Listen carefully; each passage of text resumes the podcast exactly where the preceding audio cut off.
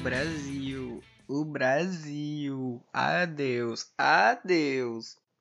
Gente, finalmente Brasil tendo aí o reconhecimento que merece em várias áreas, tá bom? Então não é só no cinema, mas gente, eu estou muito feliz com o nosso país, quero fazer esse adendo aqui, pois brilhamos nas Olimpíadas, foi a melhor é, colocação do Brasil na história de todas as Olimpíadas. Estamos assim, ó. Ai, eu estou até inspirado, vou começar natação. É, que mais? Na música, estamos arrasando também, porque a Anitta sendo exportada para o mundo inteiro, a gata. Duda Beat fazendo clipes surreais. Aurora usando o sample de Aquarela do Brasil. Nada mais do que Billie Eilish usando, né? Bossa nova da música dela, gente. Pelo amor de Deus, o Brasil. E também, né, a gente tem aí o cinema brasileiro, que é o principal produto que falamos aqui neste podcast, que é filmes e séries. Tivemos muitas séries boas nos últimos tempos, tá? Boca a boca eu adorei. Bom Dia Verônica eu não assisti, mas eu vi muita gente falando bem. Bacurau foi um, um sucesso e hoje estamos aqui para falar de Terapia do Medo, novo filme com a Cleo, a falecida Cleo Pires. Quer dizer, falecida não, é pelo amor de Deus. Mas a Cleo Pires que agora quer ser chamada só de Cleo mesmo. Bom, para tu que não viu ainda Terapia do Medo, eu vou dar uma sinopse bem rapidinha. A Cleo interpreta duas irmãs gêmeas idênticas e uma delas acaba passando por um período muito difícil, ela fica meio meio mal e a outra irmã decide levar ela num cara, né, num não sei se ele é um psicólogo, psiquiatra, enfim, ele é um, um cara ali que atende uh, pessoas. E daí acontece que começam a acontecer umas coisas meio esquisitas ali. A personagem da Cleo, né, uma das irmãs, fica meio meio doidinha da cabeça. E essa personagem sempre ouviu vozes, umas coisas assim meio estranhas. Então ela já tem ali, né, uma predisposição para coisas estranhas. Bom, vamos comentar um pouquinho agora sobre terapia do medo. Gente, isso não é spoiler, tá bom? Porque é literalmente a primeira cena do filme. E eu também não vou dizer com quem que aconteceu essa cena, né? Mas eu só posso dizer que já começa com um assassinato assim na tua cara. Pum! Sabe? Nem se importou. Eu tava assim, ó, meu Deus, o que está acontecendo? Uma das primeiras coisas que eu notei foi a fotografia absurdamente linda. Gente, os planos que tem neste filme são assim, ó, surreais. Tem aquele negócio assim, aquela floresta e tem uns negócios bem simétricos, assim, uma coisa mais neon, sabe? Então é muito foda. E assim, uma coisa que vai parecer meio boba mesmo de se falar, mas é que literalmente a qualidade da imagem tá muito boa. não sei se aquilo foi filmado em 4K ou sei lá, porque realmente assim, ó, a qualidade da imagem tava torando na minha TV. E durante o filme inteiro a gente fica se perguntando, né, o que aquela cena do início tem a ver? E no final chega a resposta, eu fiquei assim, ó, puta que me pariu. E a estética que esse filme usa, né, as referências, eu não sei se é coisa da minha cabeça, se eu tô doido, tá? Mas eu acho que tem toda uma coisa ali meio Ilha do Medo, A Cura, que umas coisas também do, de filmes dos anos 60, porque a trilha sonora, enfim, vamos falar disso um pouquinho depois. Mas a trilha sonora mesmo parece mais anos 60, uma vibe assim. A estética para mim eu curti demais, mas falando aqui da trilha sonora, eu gostei. Eu só acho que ela não combinou. Eu acho que foi bem feita e tal. Os sons que tocam são legais, mas eu achei que não combinou com o que estava acontecendo em cena. Não sei se deu para entender muito bem, porque parecia tudo muito exagerado e muito além do que estava realmente acontecendo. Ela parece uma coisa meio Hitchcock assim, mas eu achei um pouquinho exagerada às vezes. Um negócio que eu curti bastante é que ele dá umas referências é, históricas do Brasil mesmo para a história, o que eu achei muito legal, porque eles falam, ah, é que ele teve que esconder a pesquisa por causa da ditadura e tal. E eu achei isso muito massa, porque é a história do Brasil sendo contada, sabe? Mas infelizmente eu tenho mais críticas construtivistas, digamos assim, porque eu não acredito que seja um filme ruim, tá? Eu só achei mediano. Então, vamos lá para as coisas que eu não gostei tanto. A primeira coisa que me incomodou foram os diálogos muito expositivos, que eu não tava curtindo porque já nos primeiros minutos do filme a gente tem todas as informações sobre os personagens. Então eles não se tornam interessantes para tu descobrir mais sobre eles, porque nos primeiros minutos já tá tudo ali na tua cara. E são muitas informações jogadas e não dá muito tempo de assimilar tudo que foi jogado na nossa cara, sabe? Outra coisa que me incomodou um pouco assim no texto foi que as falas do, das personagens são o tempo todo: "Tá bom, Clara. Tá bom, Fernanda. OK, Clara. OK, Fernanda."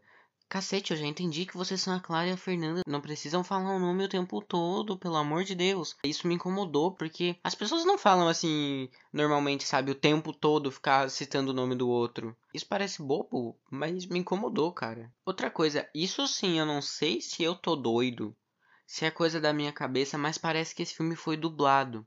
Porque não parece que tá direitinho a voz deles com o que tá acontecendo na cena. Parece que eles gravaram e depois dublaram, porque eu não sei se é coisa da minha cabeça, mas ficou muito estranho. E depois que eu percebi isso, eu ficava o tempo inteiro pensando só nisso. Isso me tirou um pouquinho do filme, mas depois eu consegui dar uma acostumada. Uma coisa que eu estava assim, ó, pronto para sentar o sarrafo e que depois eu fiquei, meu Deus, era eu não acredito. É que durante o filme lá pro meio, a gente recebe a gente recebe uma resposta.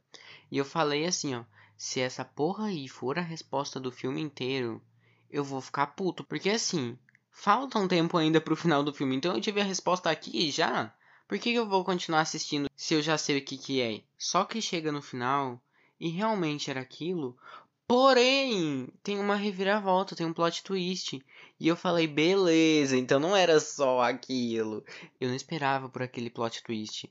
Eu realmente não esperava. Eu gostei, cara. Eu achei muito massa. Porque tava lá desde o início. A gente só não percebeu. E isso sim é um plot twist bom de verdade. Assim, eu não vou ficar comentando tudo, né, sobre o filme, porque eu anotei muitas perguntas, tipo, ah, o que que isso tem a ver com isso? O que que essa personagem quer dizer? São, eu anotei muitas coisas, então provavelmente tu, vocês já viram o filme ou não querem spoiler, então eu não vou ficar falando aqui as minhas teorias. Mas eu quero dizer que no final tudo faz sentido, até onde eu me lembre, tudo faz sentido. A proposta do filme é muito boa, a parte técnica, a trilha sonora, é, tudo é muito bom, só que ele não consegue te deixar muito curioso para assistir. É, ele não conseguiu me prender daquele jeito. Eu não consegui me apegar aos personagens. Eu achei eles muito rasos mesmo, porque eu já sei tudo sobre os personagens. Eu não não ficava assim, tipo, nossa, eu quero saber mais. Eu, meu Deus, esse personagem não pode acontecer nada com ele que eu vou ficar mal. Eu tava ok, tá ok, só isso. E uma coisa sobre os personagens é que eles acreditam em tudo muito rápido. Eles estão lá, tá, foi isso, isso que aconteceu tranquilo, eles não questionam nada. Então, eu tenho alguns problemas com esse filme, mas eu acho que eu gostei. Eu gostei desse filme.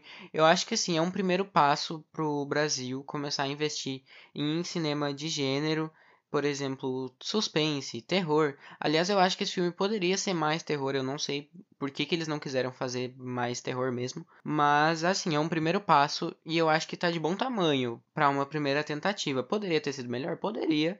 Mas é isso que temos e não tá ruim. Só não tá perfeito ainda. Ainda. E outra, quem sou eu? Eu tenho 16 anos, sabe? Quem sou eu para falar alguma coisa dos caras? Que quem sou eu para falar da Cleo, entendeu? Eu só tô aqui dando a minha opinião e quem quiser leva, quem quiser não leva. É só o que eu acho, eu sempre falo isso aqui.